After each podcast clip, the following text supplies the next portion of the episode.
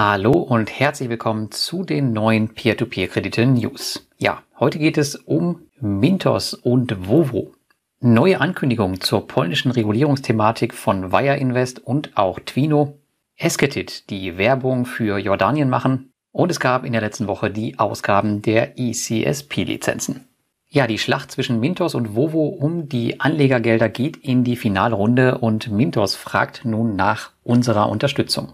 Nachdem alle Möglichkeiten ausgeschöpft und Vovo noch immer nichts von Geldern weiß, die angeblich von Mintos gekommen sind, will man sie nun direkt in der Türkei verklagen.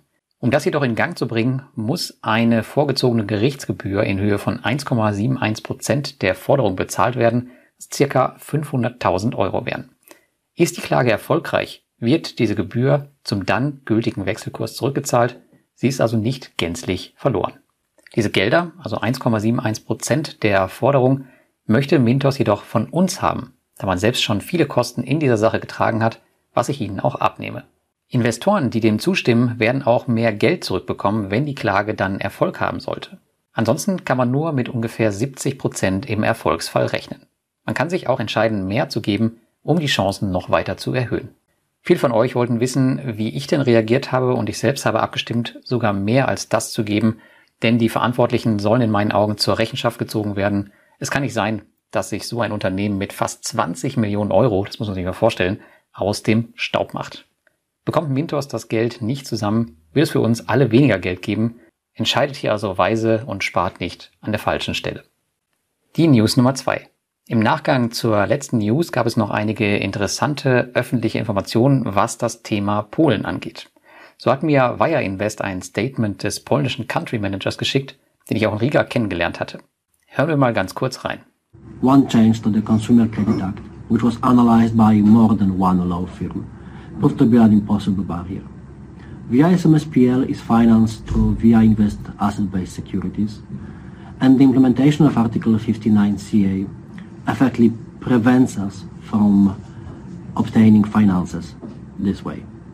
Ja, ihr konntet es also vielleicht raushören. Ebenso wie Peerberry wird man die polnischen Kredite von der Plattform nehmen, da sie auch klar aus dem Bereich Konsum kommen und das jetzige Geschäftsmodell damit nicht mehr funktioniert. Jedoch stoppt man das Funding schon früher, so sollen in den nächsten Tagen und Wochen bereits die letzten Asset-Backed Securities auf der Plattform vergeben werden und nicht erst am Jahresende. Der Anteil der polnischen Kredite am Wire Invest Portfolio lag laut dem Management bei lediglich rund 3,5 Prozent. Auf uns Investoren sollte diese Änderung also so gut wie gar keinen spürbaren Effekt haben. Alle aktuell finanzierten Asset-Backed Securities aus Polen werden bis zu ihrem Ende abgearbeitet, was circa im Februar 2024 der Fall sein sollte. Und dann wird auch Wire Invest Polen als Anlegermarkt nicht mehr zur Verfügung stehen und der polnische Kreditgeber vor Ort wird auch komplett den Betrieb einstellen. Wir als Investoren haben aber hier keine Probleme zu erwarten. Anders dagegen sieht es auf der ebenfalls lettischen Plattform Twino aus. Hier machte ich mir Sorgen, da 50 Prozent des Portfolios der Plattform in Polen liegen und ein Rückzug von dort hätte weitreichende Folgen auf den Erhalt des gesamten Unternehmens, das auch schon durch den Ukraine-Krieg stark getroffen wurde. Jedoch gibt es hier gute Nachrichten zu vermelden, denn wie Twino nun offiziell bekannt gegeben hat, bleibt das polnische Angebot auch über 2023 hinaus bestehen. Und das ist möglich, da die polnische Marke NetCredit ein zugelassenes Zahlungsinstitut ist, welches Zahlungsdienste unter der Aufsicht der polnischen Finanzbehörde der KNF anbietet. NetCredit ist kein klassischer Kreditgeber, sondern bietet Kreditkarten an, ich glaube sogar virtuelle Kreditkarten. Laut Twino ist man damit von der kommenden Regulierung nicht betroffen. Das Unternehmen liefert zudem sehr gute Wachstumszahlen laut der letzten Nachricht und ist damit ein weiterhin gutes Investment auf der P2P-Plattform. Und dann schauen wir mal wieder auf Esketit, denn die merken wohl langsam, dass das Funding der jordanischen Kredite nicht mehr so einfach läuft wie früher. Dafür muss man nur auf den Primärmarkt schauen. Daher schickte man in der letzten Woche wohl auch eine Mail an die Investoren und berichtete, von guten Ergebnissen des jordanischen Kreditgebers und dass auch in der fünften Woche des Krieges die Lage stabil sei. Das mag alles stimmen, dennoch investieren wir hier in einem Land, dessen Nachbarn alles andere als stabil sind und wir alle wissen, wie schnell sowas eskalieren kann. 12% als Risikoabschlag sehe ich hier keinesfalls als gerechtfertigt an. Auf Wire Invest, über die wir eben gesprochen hatten, beispielsweise bekommt man 13% und das ganz ohne Krieg im Nachbarland.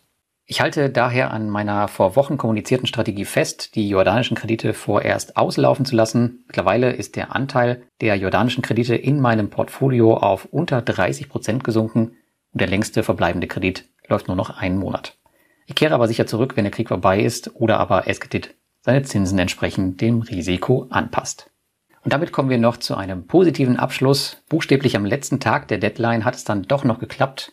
Einige wichtige P2P-Plattformen bekamen letzten Freitag noch ihre ECSP-Lizenzen zugeteilt, unter ihnen in Rento, wo ich selbst investiert bin, und Profitus, die ein ähnliches Geschäftsmodell wie Estate verfolgen. Ohne die Lizenz wäre es diesen Plattformen nicht mehr erlaubt gewesen, Projekte zu finanzieren. Und wenn ihr wissen wollt, welche Plattformen jetzt alles eine Lizenz haben, dann schaut mal auf thecrowdspace.com vorbei. Dort findet ihr eine Liste aller mittlerweile über 50 Plattformen, die bisher die Lizenz bekommen haben. Für alle eCSP-Halter ist es nun im Grunde möglich, Projekte im gesamten europäischen Raum zu finanzieren. Dafür muss natürlich das entsprechende Know-how gegeben sein. Daher müssen wir nun keine Angst vor Projektwildwuchs in ganz Europa haben, wo danach die Projekte reihenweise ausfallen.